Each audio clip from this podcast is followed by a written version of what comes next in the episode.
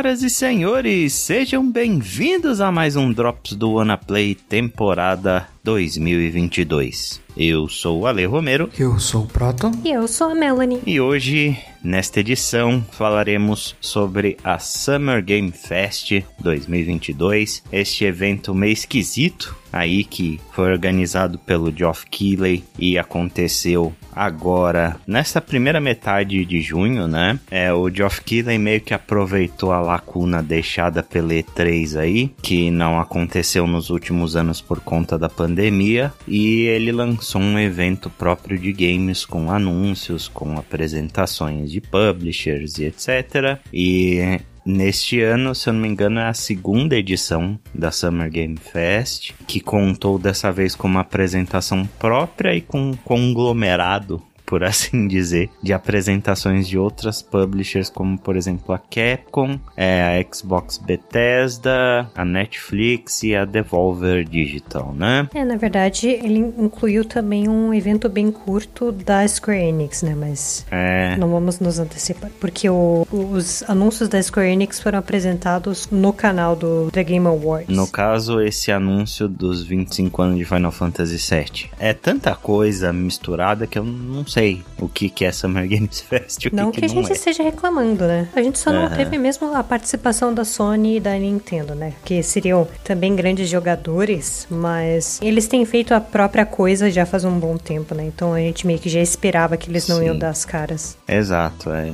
Teve outras publishers grandes também, como por exemplo a EA, né? Que não participou, mas no geral a gente teve um bom panorama aí do que, que a gente espera até o fim desse ano e pelo ano de 2020 2023, pelo menos algumas coisas. Foi um evento sem tanto glamour assim, eu diria, né? Especialmente a conferência própria da Summer Games Fest. Não teve nem Imagine Dragons. Não teve Imagine Dragons, você vê? É um absurdo um negócio desse. Geoff Keighley, o que, que você está fazendo na sua vida, meu querido? Mas a gente não teve grandes anúncios de, de super blockbusters aí, alguns poucos, né? Foi mais uma coisa mostrando jogos que tinham sido mostrados. Como que eles abriram o evento Foi com o que que eles abriram mesmo? Street Fighter 6. É, hum, mais ou menos, né? Mas foi. Ah, foi. Primeira coisa que mostraram. É. Você deu foi, gritinhos. É que não foi exatamente o anúncio, né? A gente já sabia que ia rolar Street Fighter ah, Eu tenho certeza que o Alê não achou ruim. Não achei. Foi, um, foi só um trailer de anúncio de personagem, né? O Gaio. Mas depois, durante a Summer Games Fest presencial, porque o Geoff Keighley fez uma parte presencial também, onde ele convidou jornalistas e personalidades, etc., para estar lá e testar coisas. A gente teve um stand de Street Fighter 6, da onde saíram vários e vários vídeos então dá para ter uma bela noção de como é o jogo. Né? Ele foi anunciado um pouquinho antes na State of Play que a Sony fez. Acho que foi umas duas semanas antes da Summer Games Fest, mas é, acho que foi o melhor anúncio de todos. mas eu vou falar disso um pouquinho mais pra frente. Antes, eu quero saber de vocês, quero saber da Mel primeiro, quais foram as suas impressões aí sobre a Summer Games Fest. Na verdade, eu sempre achei os eventos do Geoff Keighley um pouco awkward, sabe? Talvez a gente já tenha se acostumado ao o que é o, a E3 e o formato dela. Então, o formato que o Geoff usa, que é meio quase misturando pessoas que nem são tanto da indústria dos jogos como pessoas que são da indústria. O, tipo, ultimamente os eventos dele têm sido um pouco melhores, um pouco mais focados, mas eu sinto que ainda tem aquela pontinha de algumas pessoas não sabem por que, que elas estão lá, sabe? Uhum. Mas assim, em termos de anúncios, eu sinto que apesar da gente ter visto várias coisas que a gente até tava esperando, eu senti que talvez saltou um pouquinho, ele ficou um pouco aquém do que eu esperava, mas foi um bom evento, assim, eu gosto muito de eventos assim, eu gosto de ver o que, que está para sair e uma coisa que eu achei muito boa da Summer Game Fest desse ano é que grande parte dos jogos anunciados estão com lançamento mais ou menos próximo, então assim, foi meio awkward, foi, mas foi um evento bacana, não tenho do que reclamar, eles realmente falaram de jogos, né, eles não perderam muito tempo mostrando celebridades aleatórias e bandas que meio que não tem nada a ver, né? Então tô feliz com o evento. E você, Proto, você concorda? Foi interessante, legal. Foi, acho que foi uma das primeiras vezes que eu assisti os eventos de jogos. Eu normalmente só pego o digest depois, porque eu raramente tenho paciência para isso, mas dessa vez eu assisti a pelo menos algumas das apresentações. Eu só fiquei com uma, uma impressão esquisita que ficou do evento como um todo, porque imagina o Jeff Keighley ou qualquer um dos outros apresentadores que a gente viu durante toda a semana, durante todos os vídeos, né? Porque foi tudo pré-gravado, né? Quase nada foi realmente ao vivo. Imagina qualquer um deles naquele cenário todo, daí tira o fundo do Game Fest e põe o símbolo do Fantástico atrás. Assim. é verdade.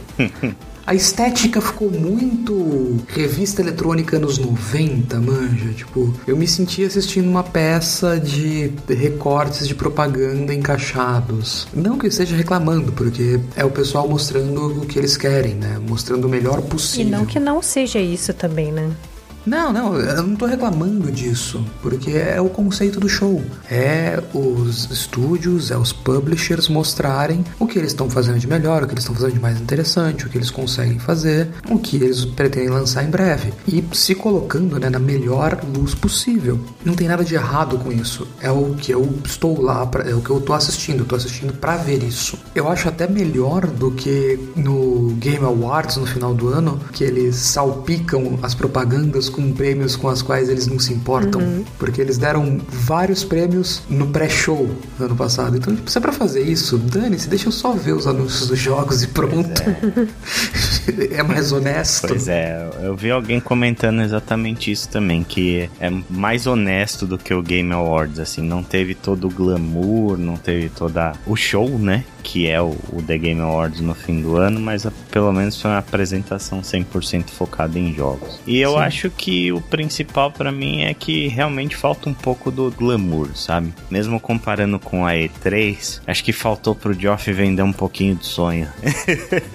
Porque é. A E3 vende muito sonho, vende muitos jogos que vão sair, sabe-se lá quando, né? Aqueles trailers mirabolantes que às vezes não são o que o jogo final realmente é, mas existe é, toda a parte da festividade, de jornalistas do mundo inteiro, de ser o grande evento de games do ano. Eu acho que Summer Games Fest ele ainda tá muito longe de ser uma E3, sabe? E com o retorno dela o ano que vem, eu não sei se ele vai ter tempo de realmente ser um substituto. Assim, eu não sei se ele vai querer competir de frente a frente com a E3 fazer um evento né, na mesma época. Eu acho que seria muita loucura. Ah, mas eu também não sei se a E3 está com todo o poderio que ela tinha antes, né? É. E eu não sei se a E3 quer voltar a ser o que ela era. Porque no mundo pós Cyberpunk 2077, eu não tô vendo os estúdios muito empolgados para quererem fazer anúncios que vão sair daqui a 10, 15 anos se saírem.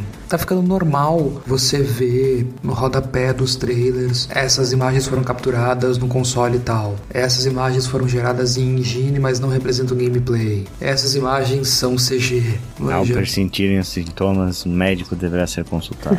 Sim, exige a bula. Mas é o tipo de coisa que eu não sei, eu não faço ideia se a E3 vai querer vender tanto sonho assim. É. Se esse modelo um pouco mais pé no chão, um pouco mais vamos prometer ter menos porque a concorrência tá bastante pesada, não seja mais válido, não seja um risco menor. É, eu acho que não é nem a E3 como organização em si, eu acho que eles como organização adorariam que voltasse a ter o glamour que sempre teve, mas acho que são os próprios estúdios e publishers e empresas que não estão mais tão afim de mostrar coisas na E3 dessa forma, sabe? Porque é muito caro, Obviamente, você ter o seu dia de conferência em uma E3 é uma grana absurda. Toda a produção do evento e tudo que precisa ser anunciado e depois precisa ser entregue é um grande risco, né, para as produtoras de é, jogos. Até mesmo as produtoras que costumavam fazer justamente isso, né, vender sonhos, como é o caso da Ubisoft, como era o caso da EA, eles nem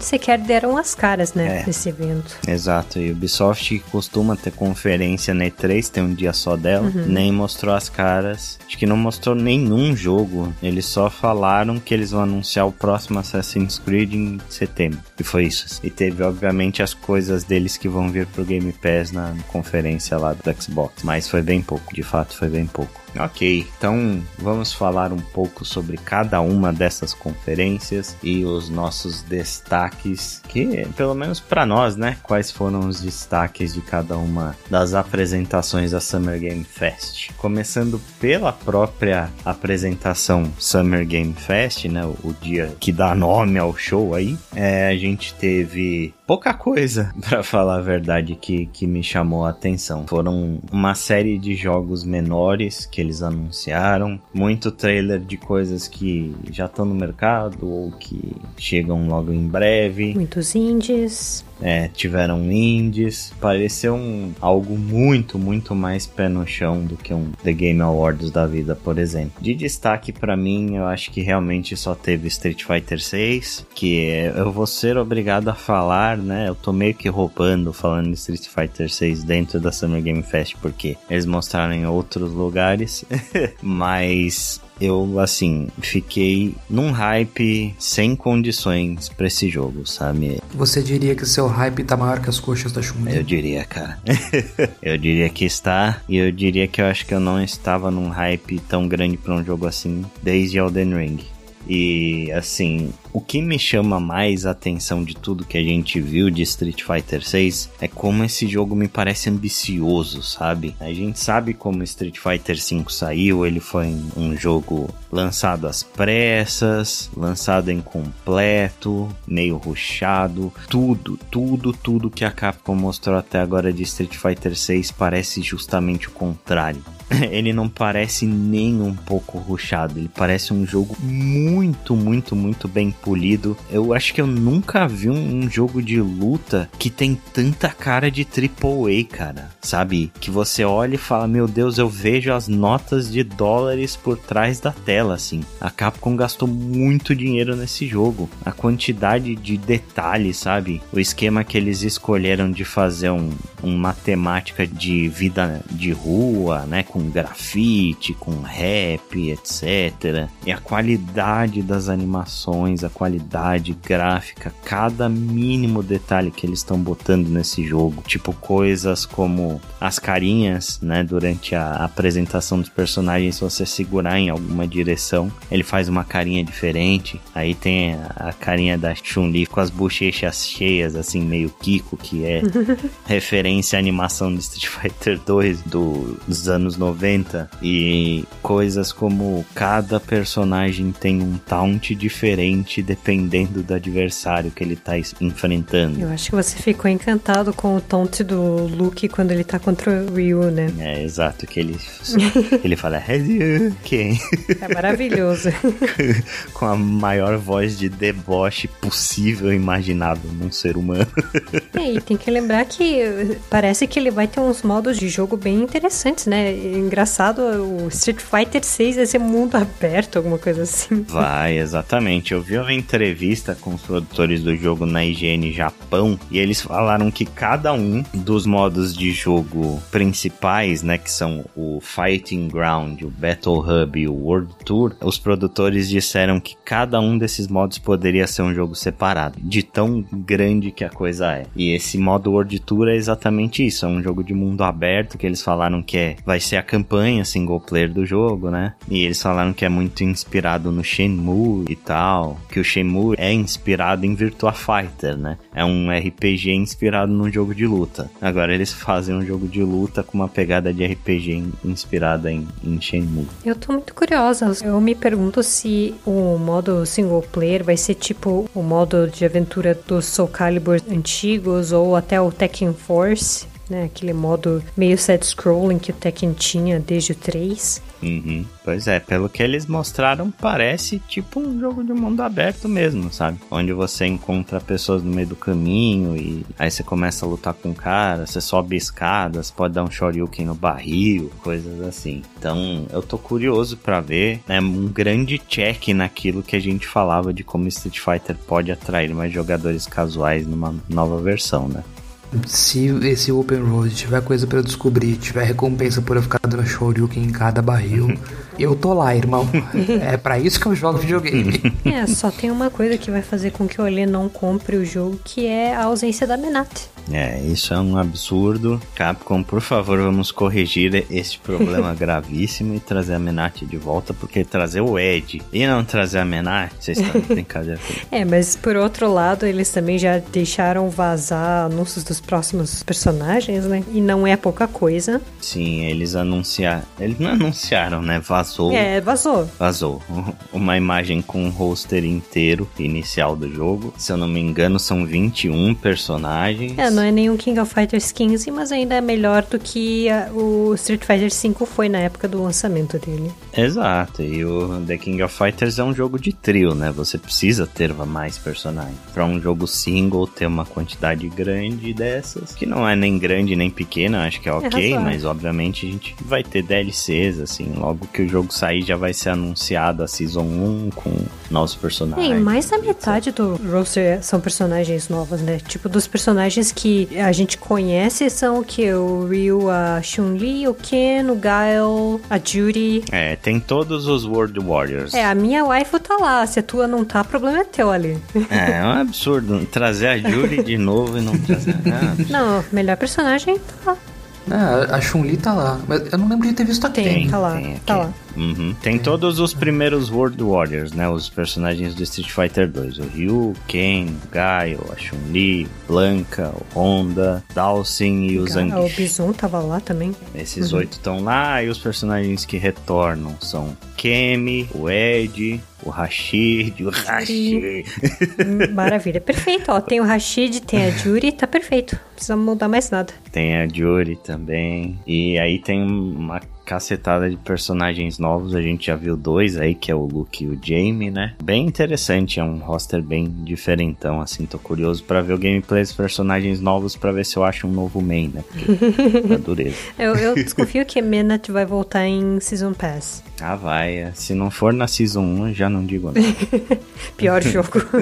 eu acho que ela volta muito em breve. É, é muito louco a gente ver o quanto eles estão baseando isso no feedback das pessoas, né? Que que torciam o nariz para vários dos sistemas de Street Fighter V e sempre foram muito vidrados no Third Strike e no Street Fighter 4. Então, é, eles estão trazendo de volta o parry do Third Strike, o Focus Attack do Street Fighter 4. Então, parecem estar tá muito, muito ouvindo a comunidade. É um jogo que, para mim, que parece que vai ser gigantesco, sabe? Eu acho que vai ser o jogo de luta e esportes, assim. Vai ser aquele jogo de luta que que vai elevar o gênero para um, um, nível de um LoL da vida, como esportes, sabe? De passar na ESPN. Já passa, né? Já tem Red Bull Comitê, já passa na ESPN, etc. Mas eu acho que esse jogo ele tem totais condições de elevar o patamar dos jogos de luta para um outro nível, assim. É, sobre os personagens, a gente falou que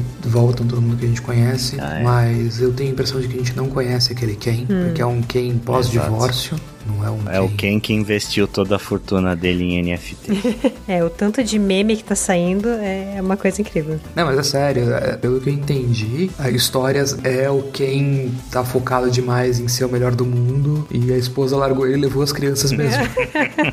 É, da história eu acho que não vazou muita coisa, tirando as coisas que tem no site da Capcom, etc. Mas eu acho que a única coisa que a gente sabe é que ela se passa após Street Fighter 3, né? Então, depois de quase 20 anos aí, a Capcom passando a timeline Street Fighter 3. Porque o 4 foi antes, né? Foi um prequel. O 5 também se passou antes. E agora o 6 vai se passar depois. A gente não viu ninguém da Shadalu, por exemplo. Porque a Shadalu acabou. Mas enfim, eu, eu poderia falar de Street Fighter 6 durante mil anos aqui, fazer um podcast só sobre isso, mas já está registrado aí todo o meu hype em relação a esse jogo e eu mal posso esperar aí pro começo de 2023 quando ele vai sair. Proto, desta conferência principal da Summer Games Fest, quer falar de algum destaque? Cara, do Summer Game Fest não teve nada que me impressionou de verdade, assim. Tem muito AAA, né? Muito jogo que vai ser, vai ser importante, mas que não me interessa.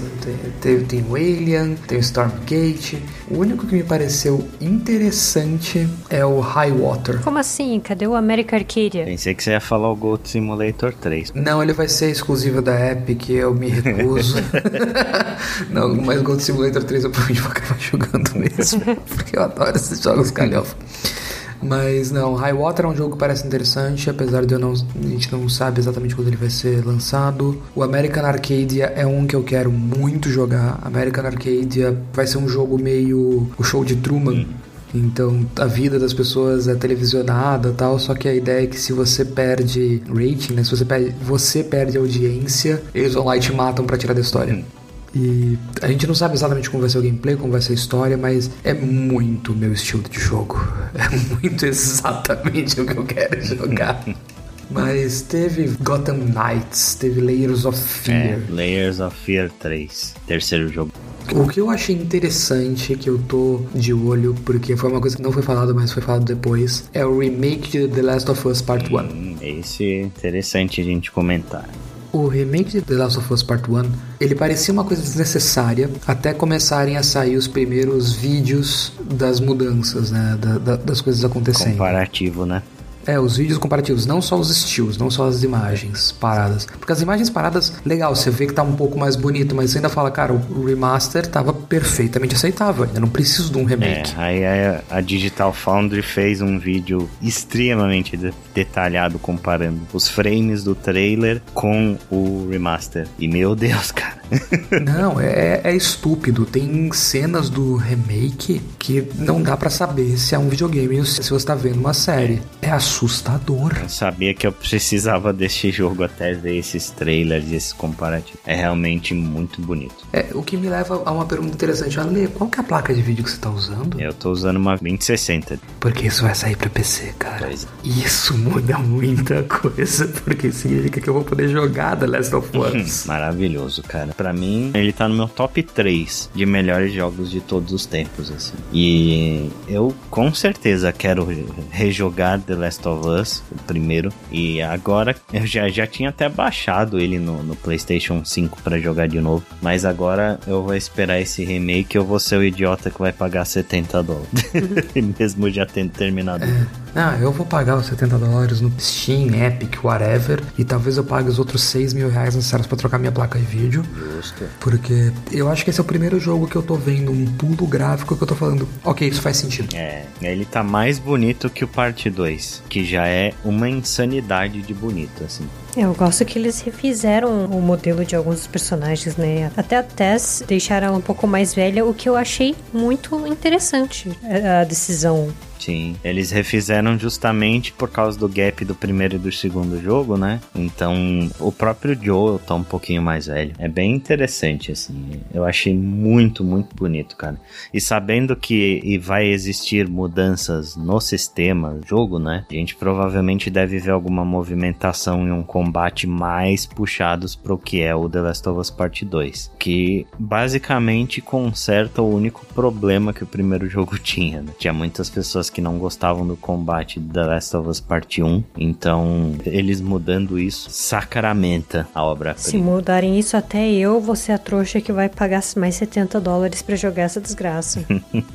pois é, eles já confirmaram que vão mudar. Agora vamos ver, né? Do que, que vai sair disso, mas esse sai esse ano. Realmente foi uma surpresa. Não o anúncio em si, porque isso aí já vazou faz meses e meses que estavam se falando desse remake. E aí, um pouquinho antes do evento, vazou inclusive o trailer, mas a surpresa do quão bonito está, para mim foi, foi bem legal. Assim. E você, Mel, algum destaque? Cara, eu diria que tem vários jogos que me interessam, assim, levemente, mas nenhum que tenha feito, sei lá, meu mundo cair, alguma coisa assim. Então, sem queimar a pauta da conferência da Microsoft e os outros, né, mas do primeiro dia, o que me chamou a atenção, o Call of Duty Modern Warfare 2, porque eu gosto da trilogia Modern Warfare, termos gerais. Mas não é o mesmo jogo, vale lembrar. É um remake. É, exatamente. O que é bom, Aliás, né? um remake não, é um reboot. É, um reboot, reboot, da história. E vale lembrar, eu só jogo Modern Warfare pela história, eu não jogo o multiplayer. Passo longe, inclusive, do multiplayer. Você é uma das três pessoas. Exato, sou uma das três pessoas que jogam Call of Duty pela história. É, outros jogos que me chamaram a atenção, Honkai Star Rail, né? Nosso jogo de waifu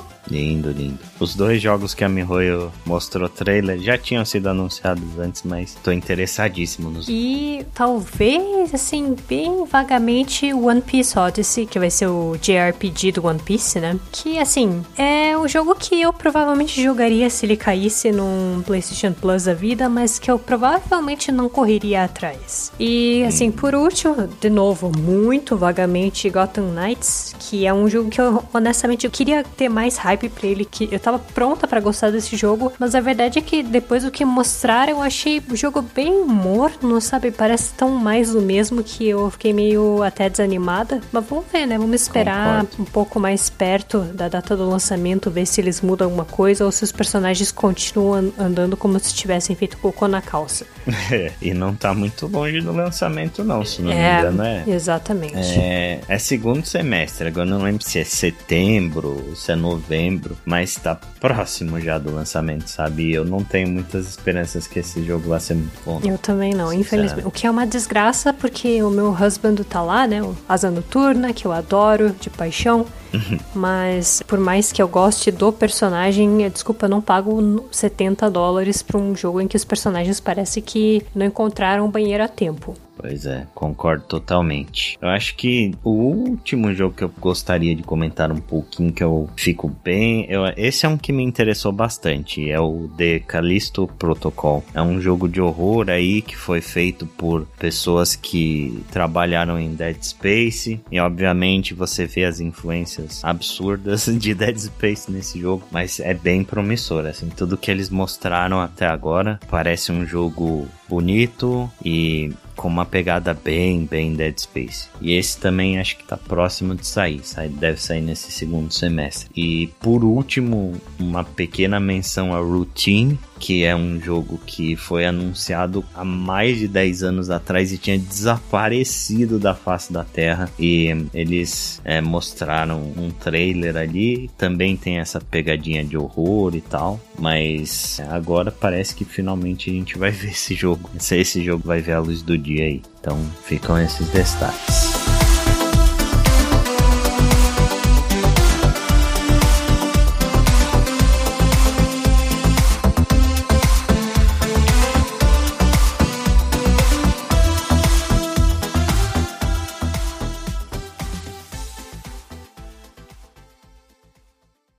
Falando sobre a conferência da Microsoft, eu achei uma boa conferência. Eu achei que tiveram jogos interessantes sendo mostrados. Eles mostraram basicamente tudo que tinha sido anunciado até agora, que são os dois principais jogos que tem pro Xbox nos próximos anos, Redfall e Starfield, que a gente sabe que foi anunciado. Acho que a única coisa que faltou dos grandes jogos deles mesmo foi Hellblade 2, né? Esse infelizmente a gente não teve nada. Muito triste. Mas o primeiro jogo que eu queria comentar desta conferência é justamente Redfall, né? Que foi o jogo que abriu a apresentação aí da Microsoft. E esse jogo não parece bom, não, cara. Honestamente, sabe? Redfall ele é um jogo desenvolvido pela Arkane, né? Um estúdio conhecido pelos seus immersive sims. Aí eles desenvolveram Prey, Dishonored, Deathloop, né? E esse jogo, por mais que eles falam que seja um immersive sim, cadê o immersive sim de Redfall? É, ele só apareceu um, sei um lá, Left 4 Dead com vampiro. É, exatamente, exatamente. ele pareceu um Left 4 Dead com vampiro, sabe? Um jogo de multiplayer. Assim, pegue o corvo atano do Dishonored, coloque no Left 4 Dead. É isso que é o Redfall. É, exato. Tem uns poderzinhos. Eu não vi o problema. é tipo, é um Left 4 Dead com poderzinho, isso. né? É um Left 4 Dead com poderzinho. E, sinceramente, nada do que eu vi e nada do que eles falaram desse jogo me parece interessante até agora. Nada. Assim, eles anunciaram uma decisão extremamente bizarra numa das entrevistas que teve pós-conferência conferência, eles falaram que a campanha multiplayer vai funcionar da seguinte forma: o progresso da campanha está atrelada ao host. Então, tipo, se você jogar com outra pessoa, o progresso da campanha não vai contar para você, só vai contar pro host. E quando ele finalizar a sessão, o progresso fica com ele. Por quê?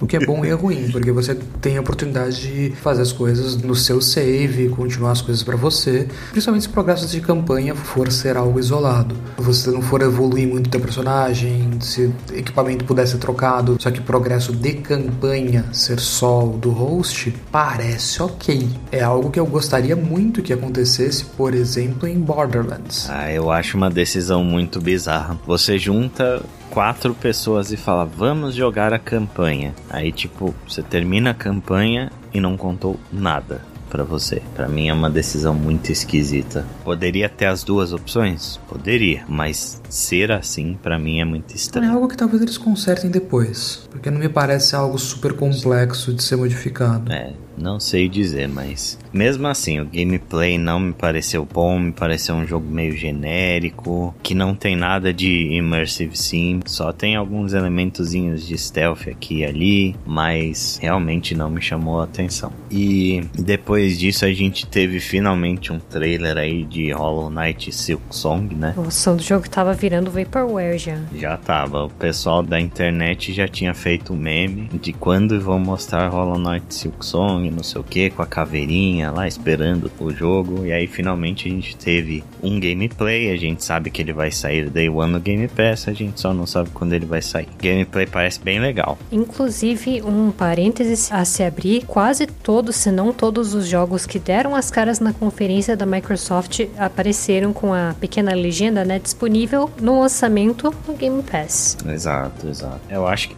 todos, né? eu acho é, eu que acho que todos. todos. Não sei se isso é uma tentativa de esfregar isso na cara da PlayStation Plus, né? Mas se for, que bom, porque eu acho que alguém tava precisando dar uma chacoalhada na Sony pra ela se mexer e fazer, começar a fazer um serviço decente. Com certeza. Não, tava até gastando a fita daquela animaçãozinha de Game Pass. Sim, e é a estratégia da Microsoft. A gente sabe que essa é a estratégia deles. Eles querem vender serviço, eles querem que você jogue os jogos dele, não importa o lugar. Eles vão te vender um serviço, cobrar por isso. Eles não estão interessados mais em vender jogos. Filho, se eles mudaram até o Office pra assinatura, eles vão mudar tudo pra assinatura. Exatamente, cara. Windows, logo logo Windows vai ser assinatura. Mas é o modelo deles, não tem jeito. E o Game Pass fazendo coisas cada vez mais ousadas, cara. Um dos principais anúncios aí relacionados ao serviço que eles trouxeram todos os jogos da Riot pro Game Pass, o League of Legends, o Wild Rift, o Valorant, o Teamfight Tactics e o Legends of Runeterra. E Valorant e os dois League of Legends com todos os campeões desbloqueados desde o início. É um baita de um atrativo, porque a gente sabe que esses jogos são enormes. E isso deve ter custado uma fortuna para a Microsoft. Ou seja, troco de bala. Eu acho que nem tanto, viu? Ah, eu acho. Não, eu, eu honestamente acho que nem tanto. Eu acho que eles vão pagar a Riot por jogadores ativos nesses jogos via Microsoft. Manja. É um acordo que faz muito sentido e que não coloca dinheiro na mesa antes do necessário. Eu não sei. Eu acho que eles ofereceram muita grana pra Riot. Não, certamente eles, eles ofereceram muita grana, mas eles ofereceram muita grana à vista ou num comodato interessante? Não sei. Eu realmente não sei detalhes da transação. Mas me parece algo que envolve muito dinheiro. Não, certamente isso vai ter mais zeros do que a gente vai ter na vida. Exatamente. O que é importante dizer sobre esse acordo, no entanto, é isso não muda a plataforma de nenhum desses jogos. Quando começou a ser anunciado, a gente estava muito no hype de nossa, Valorant no Xbox, isso muda tudo. LoL no Xbox, fudeu. PlayStation fudeu. Não, não vai acontecer. Os jogos continuam só em PC e mobile e GG. É, e provavelmente você vai ter que baixar o launcher da Riot, né? Igual funciona, por exemplo, o Genshin Impact na Epic Games Store. Se você tá lá, o Genshin na Epic Games Store, você baixa o jogo, ele baixa o launcher da MiHoYo. Aí eu falo, Nossa. uau, né? Não, não, você falou isso, agora me deu um, um frio na espinha, porque eu vou ver o launcher da Riot sendo lançado por uma loja da Microsoft. Mano, isso vai dar tanto pau. Isso vai dar tanto vai pau. Inception, cara. Ah, Loucura. socorro. Mel, seus destaques da conferência da Microsoft. Teve bastante coisa, na verdade, que a Microsoft mostrou que pareceu interessante. O próprio A Plague Tale Requiem, né? Eu não joguei o primeiro ainda, o Ali jogou e disse que é bom. É muito bom. Eu vou acreditar na Eu assisti um hands-on depois do A Plague Tale, que a IGN lançou, o A Plague Tale Requiem, e parece bem legal, assim. É, pelo que mostraram, o jogo parece bem legal, bem bonito, então esse me chamou a atenção. Forza Motorsport, né? Eu não sou uma pessoa que costuma gostar de jogo de corrida, mas pra Forza eu abro uma exceção, porque ele realmente parece muito divertido. E ele é mais arcade do que o Gran Turismo, por exemplo, que o Gran Turismo é mais, acho que é mais simulação, né, do hum. que jogo de corrida em termos gerais. Não, pra falar a verdade, não, assim. Segundo os meus amigos que jogam é, jogos de corrida, porque eu sou uma desgraça, eu detesto jogo de corrida. É, faz tempo que eu não jogo, então... Mas, por exemplo, o Eilor, que gravava com a gente aqui, que é um grande amigo da gente, é, ele fala que Gran Turismo, nem Gran Turismo, nem Forza, esses jogos são todos meio arcade, sabe? Eles têm um pezinho na simulação, mas não são de fato simuladores. Simulador mesmo é o Assetto Corsa, é o Project Cars. Esses jogos, sim, você mexe em mecânica, essas paradas que é bem coisa de nerdola de, de carro. Mas melhor ainda. O Forza Motorsport, que foi o que eles anunciaram. Forza tem duas séries, né? Tem o Motorsport, que é mais voltado pro lado simulação com pé no arcade, e tem o Forza Horizon, que esse é 100% arcade. Então, o Motorsport, ele é um concorrente direto do Gran Turismo, o Forza Horizon, ele já faz a mesma coisa só dele, assim. É, e de novo, né? Jogo mega bonito. Tudo bem que eu não deveria estar elogiando graficamente os jogos de hoje em dia, porque é meio que se espera do hardware que deveria suportar esses jogos, né? Então, ele parece super legal. O Microsoft Flight Simulator, eu gostaria de tirar sarro, mas é que ele tem algumas coisas que parecem muito interessantes. Eu provavelmente não vou jogar, mas eu tenho amigos que jogam e achei que eles devem ter ficado muito felizes com o Halo no Microsoft Flight Simulator. Twitter. Uh, a gente teve uma palhinha do que vai ser o Overwatch 2, que honestamente não me interessa mais. E eu estou falando isso tendo gravado o Wanna Play do Overwatch com vocês. Então. Exatamente. E nós que gravamos junto com você também não nos interessamos. Repito o que eu falei enquanto a gente estava assistindo isso, que é eu quero um jogo single player, first person shooter para eu jogar a história de Overwatch e nunca entrar num jogo online, pode ser? Mas vai ter, né? Vai ter. Será? Acho que não. Sim, o Overwatch 2, uma das principais premissas para eles fazerem um segundo jogo é que ia ter um modo single player. É que modo single player e um modo história, que é o que eu tô querendo, uma bela história, tem uma grande diferença, né? É, sim, eu não sei exatamente qual vai ser o foco disso, mas o Overwatch 2, a parte de multiplayer vai ser free to play. O que eles vão cobrar vai ser o modo single player. Então, assim, a gente espera espera que valha o que eles querem cobrar, né? No mínimo. É, vamos ver se o single player deles vai ser um jogador ou se vai ser história, né? Eu duvido que seja história, sinceramente. Eu acho que a Blizzard meio que perdeu a mão pra isso faz um bom tempo. Mas dito isso, eles também têm Diablo 4, Sim. que me interessou muito, que pareceu muito divertido. Eles mostraram uma classe nova, né? O, o Necromante. É, eles falaram que é a última classe. Eu nem sabia que hum. as outras classes tinham sido anunciadas já, assim. Nem eu. Eu não tô acompanhando os avanços do Diablo 4 de perto. A única coisa que eu tenho escutado da ABK é só os escândalos que aconteceram, né? Então eu não sei a quantas estão os jogos. Eu é. honestamente gostaria que Diablo 4 fosse um bom jogo, mas um dos diretores, se não me engano, era uma das pessoas que estavam envolvidas nos escândalos da ABK, né? Então Sim. eu fico meio que com o pé atrás com relação a isso, mas eu gostaria que o jogo fosse bom. Acho que a Blizzard precisa dar uma chacoalhada aí, acordar, parar de fazer porcaria e voltar a fazer jogo, né? Uhum. Olha, sobre Diablo 4, dando os meus 20 centavos, para as pessoas que ficaram empolgadas com esse trailer, eu tenho que lembrar vocês de uma coisa. Tá bonito, parece que tá com um clima mais assim, dark, né? Mais sombrio.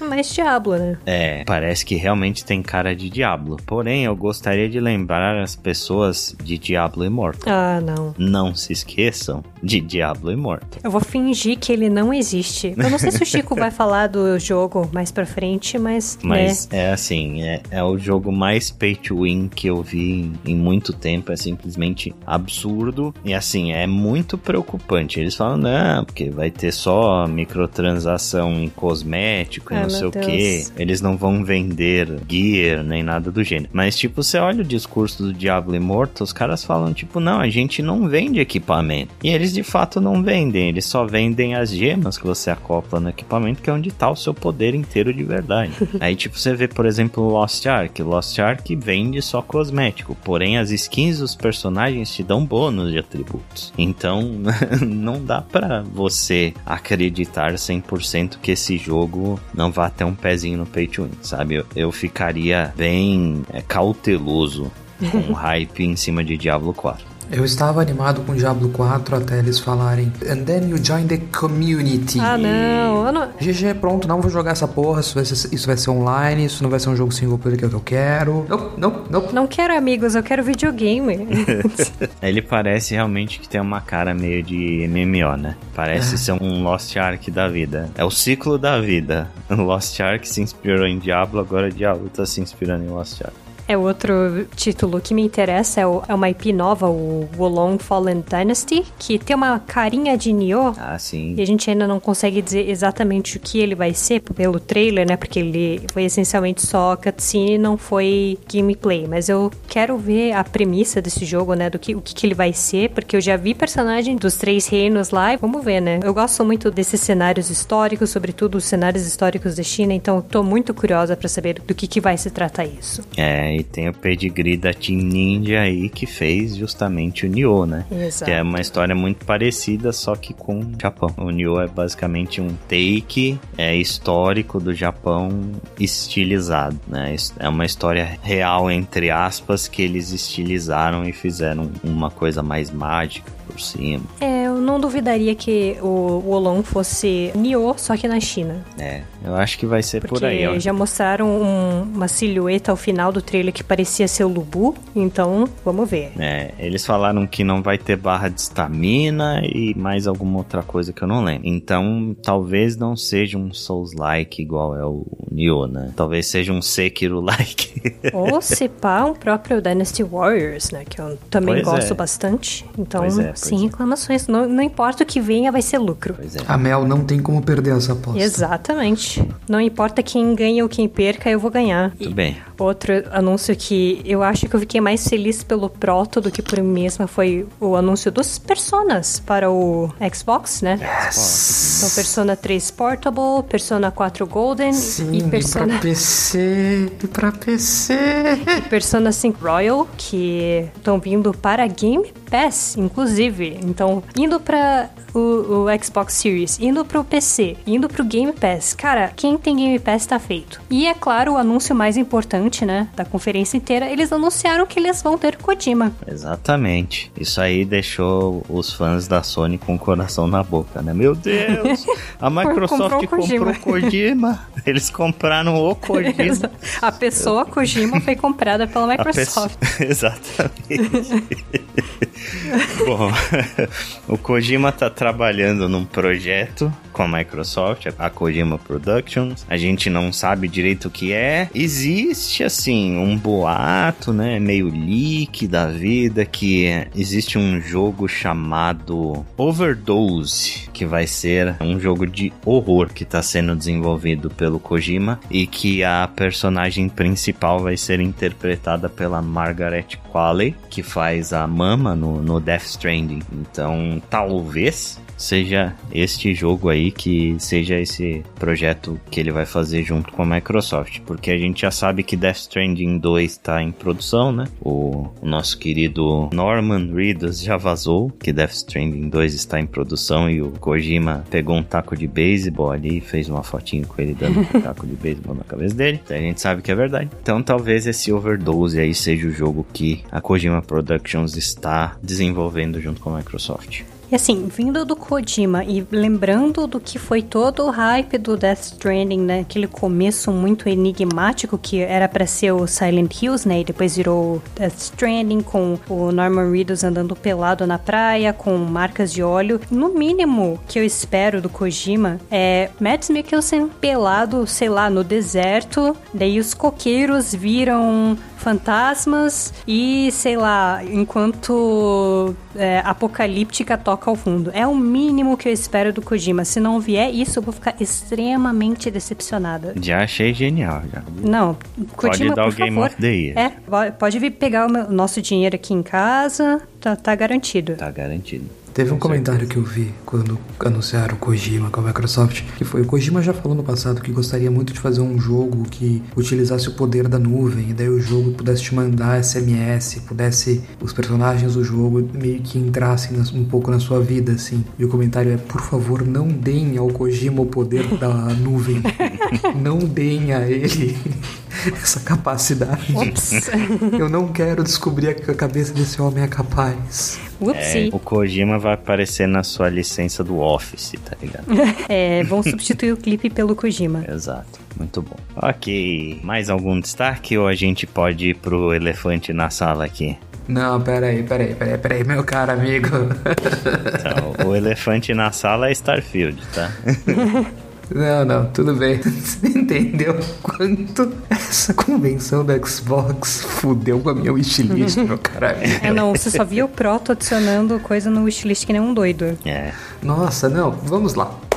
High on Life. Ah, eu não. É um jogo no espaço onde as suas armas falam com você porque elas estão vivas, você está lutando contra uns aliens que aparentemente estão tentando escravizar outras formas de vida e não faz aparentemente nenhum sentido, mas parece hilário e exatamente o meu estilo de esquisitice. É dos criadores do Rick and Morty, esse jogo. Sim, meu cérebro começou a escorrer pela orelha. Teve uma versão extended, né, da conferência da Microsoft, onde eles entrevistaram os criadores do jogo e tal, e, e é uma galera realmente muito hilária e muito fora da casinha. Parece muito divertido esse jogo. As armas falam, que é ótimo. Tem uma das armas que você atira, ela joga uma granada, que é um outro mini alien ali, e a arma fala pra você: Esse é um dos meus filhos. Ah, não se preocupe, é fácil fazer mais. Uh, Flintlock Siege of Dawn. Parece interessante pra caralho. Eu não faço ideia sobre exatamente o que é esse jogo, mas vai ser um RPG de mundo aberto que provavelmente vai ser exclusivo de Xbox e parece muito, muito interessante. Parece aquela época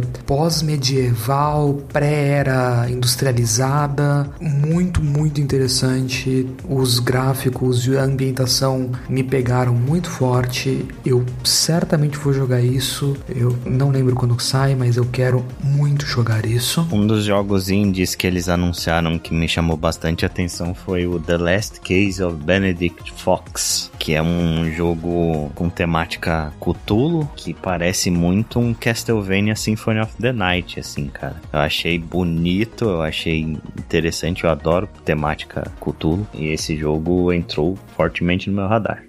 Eu odeio coisas de Cthulhu, então eu nem fui atrás desse, nem me interessou muito. As Dusk Falls, que é- parece ser essencialmente uma visual novel, vai ser uma daquelas branching stories que você vai poder rejogar várias vezes e fazer 500 finais diferentes. É, esse foi um jogo que a gente olhou e pensou, ah, o Proto vai gostar desse jogo. É, me parece um jogo da Quantic Dream, assim.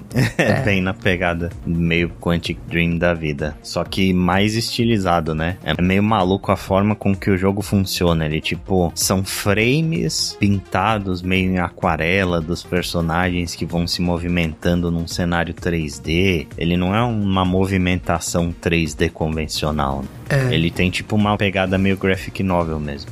Eu vi um comentário sobre desse jogo, de uns designers desse jogo, falando que isso é proposital, isso tem a ver com a temática, porque o jogo, a ideia é que é sobre segredos de família, coisas sobre as quais você não fala, sabe? Então, parece muito interessante. Parece um daqueles jogos que eu vou virar 48 horas jogando, só porque eu quero manter a história inteira na cabeça. Então, eu quero muito jogar isso. Mostraram também mais coisas na versão extended aí da conferência. Preciso ver esse Extended, eu não vi ainda. Daí, o jogo que ganhou o selo What the Fuck do meu domingo, que é o Pentiment. Eu não entendi o que é esse jogo. Eu juro que eu não entendi como que vai ser a jogabilidade dele, qual é o seu objetivo dele. Ah, esse é o jogo da Obsidian, né? É. Nossa, cara, eu gostei, mas ao mesmo tempo eu não gostei desse jogo, sabe? Ele é um jogo histórico, assim, ele vai contar uma história é, medieval, século XVI na Bavária e etc. E ele é tipo como se fosse um livro ensinando as pessoas, assim. É, a arte é do estilo da É época. baseada em pinturas da época, os gráficos do jogo. É muito interessante. Eu não faço a menor ideia se isso vai ser bom, mas ele ganhou o selinho What the fuck, tenho que jogar. E como vai pro Game Pass, eu vou jogar. Obsidian agora é da Microsoft também. É, esse é o bom do Game Pass. Eu não preciso me preocupar se eu. Será que o jogo vai ser bom e vai valer meu dinheiro? Vai! Você só pagou um chiclete por ele. Não, eu nem paguei o chiclete, ele já tá na mensalidade do No Man's Sky da esposa.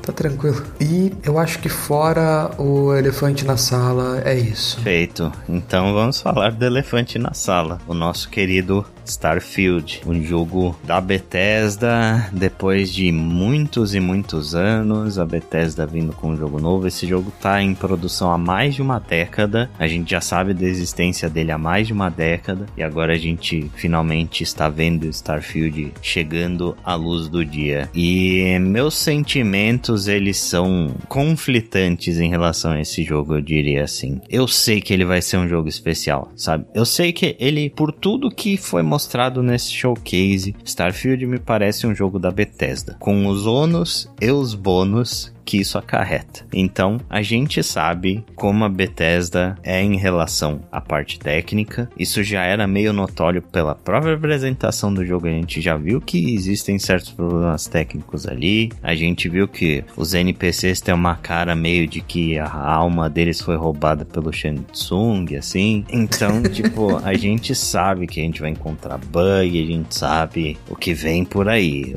O que vai definir ou não o quão grave isso é, vai ser justamente se isso vai ser game breaking ou não vai, ou se são bugs que dá pra aturar, tipo, os que rolam hoje em Skyrim, né? Não os que rolaram na época que o jogo saiu, que tipo, ele praticamente brecava o PlayStation.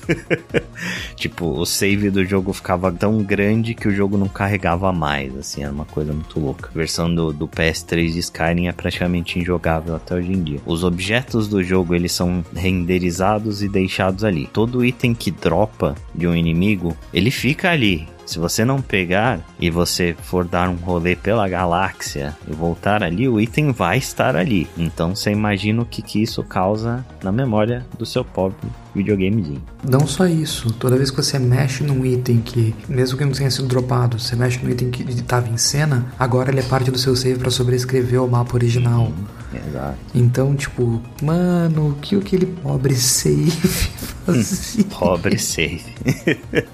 E Starfield vai ser a mesma pegada. Eles, eles já falaram que vai ter as ordens, igual a gente tem a ordem dos assassinos no Skyrim, a ordem de ferro no Fallout, etc. Vai ter mais ou menos o mesmo esquema. Você vai poder se juntar a essas facções. Vão ter mais de mil planetas exploráveis, o que vai ser uma loucura. A campanha vai ter 30, 40 horas para ser terminada direto, assim, sem side quests contando. Então, né, meu Deus do céu, muita coisa também. Vai ser um jogo da Bethesda, cara. E, e jogos da Bethesda são especiais. Pelo menos para mim, assim, não tem outra produtora que faz o que a Bethesda faz, sabe? Skyrim é um jogo que é citado como referência até hoje. Fallout, muitos deles também são citados como referência até hoje. Então a gente sabe que esse jogo vai ser especial. Vai ser mais um daqueles jogos que vai ser um marco da época dele. Pois é, eu acredito também. Ele pode não ser o melhor jogo possível, mas ele vai ter alguma coisa importante para essa época. O ano 2023 provavelmente vai ser marcado por esse jogo, para bem ou para mal. Exato. E ele parece No Man's Sky, né? Não, a comparação com No Man's Sky era inevitável, né? É inevitável. O trailer começa com um carinha pousando no planeta e minerando uma rocha com um laser. Já falei, ah, meu filho. eu já vi isso em algum lugar, hein? É, foi aí que eu comprei o jogo, né? Foi naquela cena que eu comprei o jogo. Aquele hub de exploração de planetas lembrou um pouco Mass Effect também. É uma coisa que é importante dizer. Ele compara bastante com No Man's Sky, claro, mas ele tem diferenças grandes. Por exemplo, já foi anunciado que não vai ter transição suave entre jogo espacial, jogo terrestre e jogo dentro de cidade. Você vai ter loading zones, você vai ter quebras entre eles, você vai ter que abrir menu, você não, você não pousa você no planeta fazendo a manobrinha e escolhendo onde você quer colocar sua nave. Ou seja, não, Não é, é igual como- no Man's Sky, né? Que é tudo sem loading, né? Num take só. Exatamente. O loading de No Man's Sky é escondido através das distâncias galácticas entre as coisas. Vai ser uma coisa que você seleciona, quero pousar nesse planeta, quero pousar nessa região, e daí você aparece ali. Você não vai ter um meio do caminho, porque a ideia é ser uma experiência diferente. Mas também, diferente de No Man's Sky, vai ter NPC, vai ter cidade, vai ter bastante coisa que foi feita manualmente. Segundo os comentários, segundo as análises que eu vi, é o maior jogo que a Bethesda já fez por uma escala de grandeza. Essas últimas palavras são importantes. Porque uma é. escala de grandeza significa pelo menos um zero. O que é um jogo 10 vezes o tamanho do maior jogo que a Bethesda já fez? O que são 10 Skyrim? É aquele tipo de jogo que vai sugar a sua vida. É o tipo de jogo que eu não duvido que em 2033 tenha thread do Reddit de olha, eu encontrei mais essa coisa. Eu descobri que se você fala com essa pessoa nesse planeta e depois viaja para aquele outro planeta e assassina uma pessoa no terceiro, é uma quest secreta abre. Eu tenho zero dúvidas que É. vai ser um jogo daqueles que você vai encontrar coisa. Eu também tenho zero dúvidas que vai ter vários vídeos engraçados de coisas acontecendo que não deveriam. E eu tô muito, muito empolgado pra ver o speedrun desse jogo. Porque ele provavelmente vai ser hilário. Meu Deus. tá. Se não for com pulos pra todo canto e wall hack e o caramba, vai demorar uma eternidade. Não, cara, mas vai, vai ser com pulo pra tudo canto. Porque é um jogo da Bethesda. Você tem que jogar com glitch. Não existe a categoria glitchless do- em jogo da Bethesda. Justo. A categoria glitchless em jogo da Bethesda é funless. Uhum, com certeza. A, a categoria com glitch, inclusive, se chama Bethesda. Pra todos os jogos. Mas é isso. Eu estou empolgado pra Starfield. Esse gameplay me deu uma bela ideia do que o jogo vai ser. E como um grande fã de Skyrim, como um grande fã de Fallout, eu fico bem empolgado. Bem, bem, bem empolgado. Eu estou cautelosamente empolgado por esse jogo. Eu quero muito que ele seja bom, eu quero muito jogar isso, eu quero muito estar lá no dia do lançamento com todo mundo gritando e falando esse jogo é foda. Mas eu tenho um puta medo de instalar ele e tomar uma tela azul na mesma hora, manja. Ah, sim. Vamos ver, né, se a fórmula da Bethesda ainda é o bastante, né, cara? Estamos É. pondo a prova aí. E daí no Xbox eu tenho bastante medo de, como eu tenho o Series S e não o Series X, eu tenho bastante medo dele não caber no HD básico dele, por exemplo. Ah, mas tem 256 GB, 512 GB. Cara, você viu o tamanho do jogo? Eles falaram que tem mais de 200 horas de diálogo no jogo. Então, eu tenho muito medo da especificação técnica disso. Eu tenho muito medo de coisas que podem dar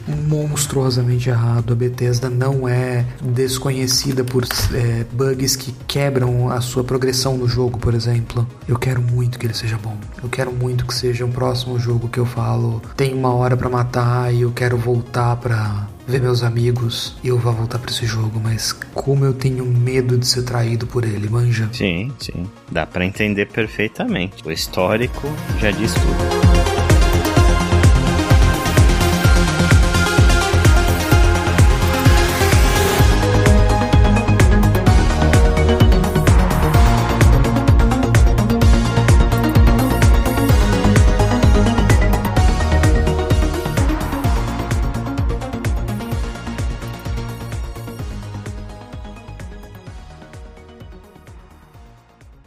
Então, além de Microsoft e do evento principal, a gente teve também um showcase da Devolver, né, com as suas conferências malucas de sempre, contínua na história lá da Nina, que já rola umas 3, 4 eventos do gênero. Eu não vi muita coisa do evento da Devolver. Participação do Suda 51. Que Sim, isso? sim. E a camiseta lá, maravilhosa lá que eles colocaram. O Animal Crossing Modern Warfare, alguma coisa assim. Animal Crossing Modern Warfare. Pronto, recomendações.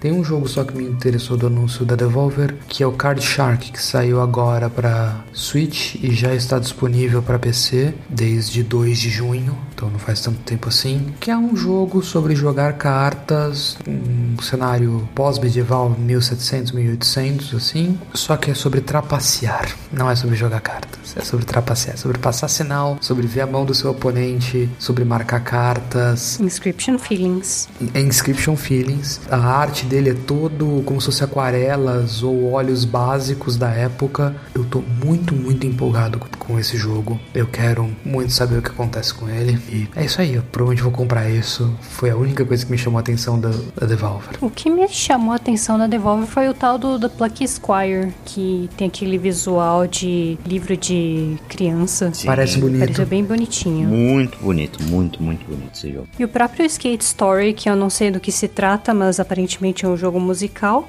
que meio que qualquer coisa, mas eu honestamente estou curiosa pelo conceito do que esse jogo possa ser. Tivemos a Devolver e a gente teve também o showcase da Netflix, que foi até que interessante, né? São muitas animações de jogos e jogos de animações e coisas do gênero. Pelo amor de Deus, animação do Tekken, vem em mim. Animação do Tekken, animação do Dragon Age. Teaser do Cuphead. É, segunda temporada do Cuphead. Não vai ter Witcher novo? Eu acho que vai, mas eu não sei se eles estão prontos para anunciar ainda, porque a segunda temporada saiu acho que no fim do ano passado, então eles devem estar em produção. Mas vai ter, obviamente, a terceira temporada, não tenha dúvida. Não foi, eles não anunciaram alguma coisa de Resident Evil também, ou, ou eu estava sonhando? Sim, vai ter uma série live action de Resident Evil, que vai ser aquela do futuro lá, aquela coisa esquisita. Não parece bom. é, não queria falar nada, mas é, realmente. Tem os joguinhos da Netflix, né? Eu sinto que a gente meio que não é o público-alvo da Netflix em termos de jogos, mas eles têm algumas coisas interessantes. Uma que eu e o Proto ficamos bem, no mínimo, curiosos foi o jogo do Shadow and Bone, mas é só porque a gente já conhece a série e tá louco pra ver a temporada 2, então o fato deles terem feito um jogo é bem intrigante, para dizer o mínimo, né? E só deve sair ano que vem o jogo, que provavelmente significa que é depois da segunda temporada. É, por favor, diga que é. espero. É, é esperar para ver, né? E, de novo, né? Não é o tipo de coisa que a gente parece ser público da Netflix, mas se existe, está lá, vamos ver, né? Vamos pelo menos experimentar e ver aqui do que, que se trata essa coisa toda. A gente já paga mensalidade mesmo, né? Exato. Eu achei interessante as ideias, tipo fazer um jogo de xadrez do Gambito da Rainha, uma grande ideia.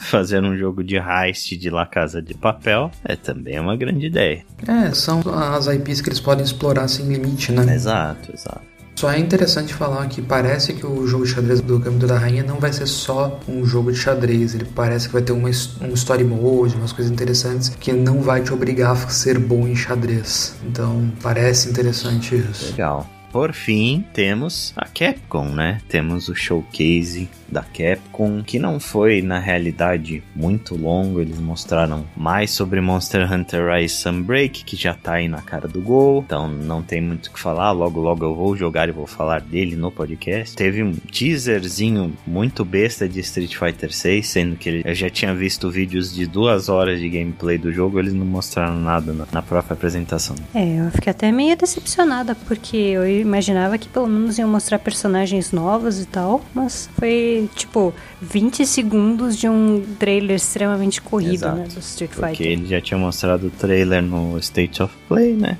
Então, sei lá, foi uma decisão meio esquisita também. Eu achei meio decepcionante. Só não fiquei mais decepcionado porque eu vi bastante do jogo e os produtores eles estão muito empenhados aí. Eles falaram que, ah, beleza, depois dessas notícias aqui a gente não vai publicar mais nada por um tempo, viu? Aí lançaram um vídeo de duas horas na higiene japonesa, já mostraram o tema do Ryu hoje, ou seja, os caras tão empolgados, sabe? É, tá com aquela cara de que os devs estão ansiosos para que a gente coloque a mão no jogo, o que é maravilhoso para mim. É um grande sinal. E também tivemos aí o nosso querido Resident Evil, né? Como não poderia deixar de faltar. A gente viu mais um pouquinho do remake de Resident Evil 4, um gameplay muito, muito breve. Já mostraram que vai ter a Ada, então provavelmente o conteúdo que estava originalmente no Resident Evil 4, que é o Separate Ways, provavelmente vai ser integrado na campanha, né? Ou não, não sei, vamos ver. Eu acho que sim, provavelmente sim. Mostraram que o Leon agora consegue andar e atirar. Olha só que evolução. Mas eu gosto que essa evolução do Resident Evil 2 Remake pro 4 Remake é uma evolução muito similar à evolução do Resident Evil 2 e o 4 originais, né? Sim. E é uma coisa que a gente meio que não espera, porque, caramba, o gameplay dele já foi tão bem polido, né, no Resident Evil 2 Remake, no 3 Remake. O que mais será que era possível fazer com isso? E aparentemente o pessoal do 4 Remake tem mais coisas para mostrar pra gente. É, eu só tô curioso para saber se eles vão continuar seguindo a pegada mais ação que Resident Evil 4 tem, ou se eles vão tentar ir pelo lado do survival horror, sabe? Porque uhum. meio que tá na moda, né? Assim, os últimos projetos da Capcom sobre Resident Evil, todos foram mais voltados pro survival horror e a resposta do público foi excelente. Acho que a única exceção é o remake do Resident Evil 3, mas é muito mais por conta de algumas decisões de gameplay, assim, tem muita cena scriptada, sabe? É, ele não é tão especial quanto o 2 Remake. Mas o 2 Remake, o Resident Evil 7, o Resident Evil Village, todos eles muito bem aclamados pelo público. Talvez a gente veja aí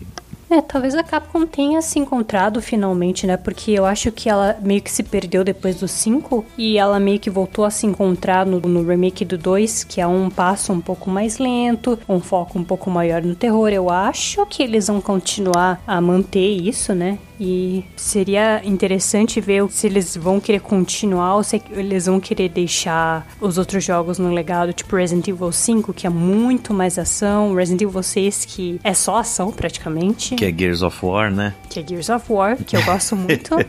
gosto muito. É ruim, é muito ruim. Eu sou a primeira pessoa a admitir que Resident Evil 6 é terrível como um jogo, mas eu gosto muito dele. Eu e mais três pessoas. Eu e mais três pessoas, exatamente. E é isso. Sobre Resident Evil 4 a gente não viu muita coisa, né? Infelizmente foi só. É, tem a expansão do 8, né? Do Village. Sim, é. Sobre o 4 a gente não viu muita coisa, porém tiveram anúncios aí de Resident Evil Village, né? A gente teve o anúncio de um DLC de história, o Shadows of Rose.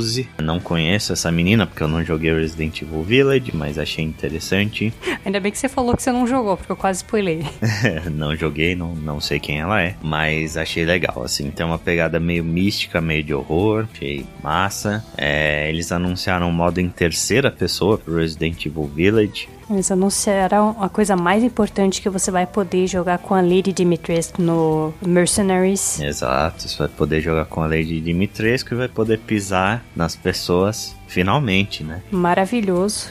É, é, tudo que eu não sabia que eu queria. Exato. Eu com certeza verei pessoas no multiplayer, assim, querendo ser pisadas pela Lady.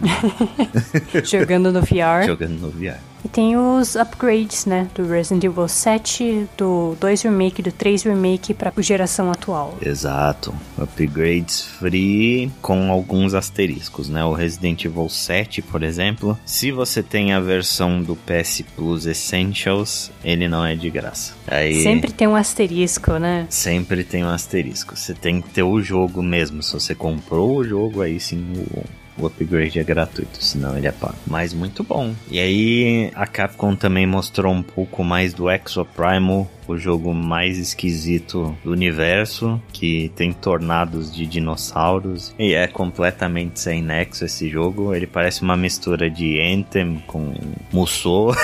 Eu acho que esse jogo matou as esperanças de todo mundo que estava esperando um remake de Dino Crisis. É, não sei se matou. Eu acho que ainda um dia eles fazem. Eu vi a roupa da Regina lá no meio do Exoprimal, então não sei se eles estão querendo fazer um foreshadow ou se é só só pra brincar com os sentimentos dos fãs. É muita crueldade, hein? É muito.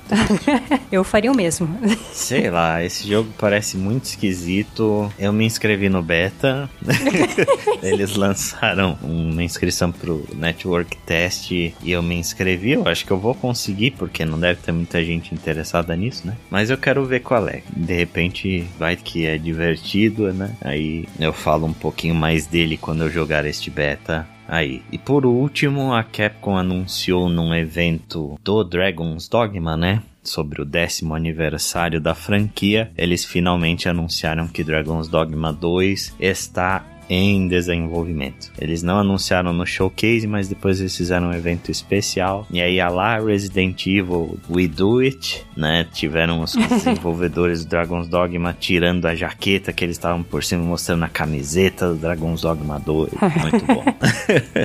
Finalmente, né, pararam de brincar com os sentimentos das pessoas que são fãs da série e teremos uma continuação. Dragon's Dogma feita na RE Engine. Ó, lindo. E para fechar, assim, para fechar com chave de ouro, tem que falar do evento de 25 anos de Final Fantasy VII, que foi feito aí pela Square Enix, onde eles anunciaram uma série de coisas. Começou meio morno, eles mostrando algumas coisinhas pro jogo mobile lá, o Final Fantasy VII The First Soldier. Aí eles mostraram aquele Ever Crisis. Tem o Ever Crisis, tem o remake do Crisis Core, pelo que eu entendi. Exato, aí veio o chumbo grosso que é esse. Remake de Crisis Core Final Fantasy VII e um trailer de Final Fantasy VII Remake Parte 2, né? Que foi agora é, oficializado o título como Final Fantasy VII Rebirth. E meu Deus Aí, do céu. Um teaser pro próximo jogo, né? Mostrando que vão ser três jogos ao total. Eles não têm nem o título do último jogo ainda mais, né? Vamos acreditar que são três jogos, né? Não vamos acreditar que eles não vão fazer que nem o Final Fantasy 13, que eles queriam fazer 50 mil jogos, o Versus, o Agito, e no final foram jogos diferentes. pois é. E assim,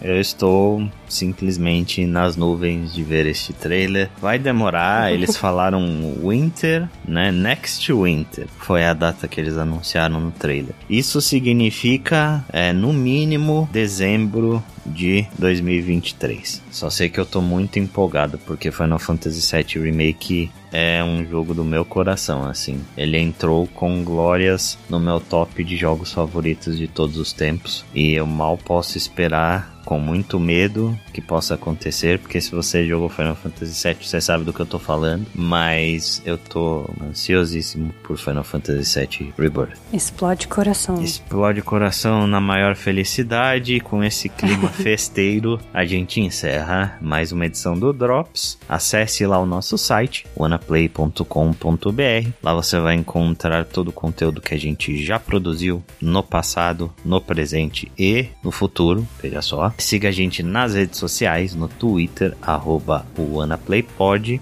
no Facebook, facebook.com.br OnePlayPod e no Instagram, instagram.com.br OnePlayPod. Se você quiser entrar em contato conosco, você pode mandar um e-mail pra gente no contato arroba oneplay.com.br ou mandar mensagem nas nossas redes sociais, a gente sempre lê e sempre interage na medida do possível, ok? Então, a gente se vê daqui a 15 dias. Um abraço para todo mundo e até a próxima.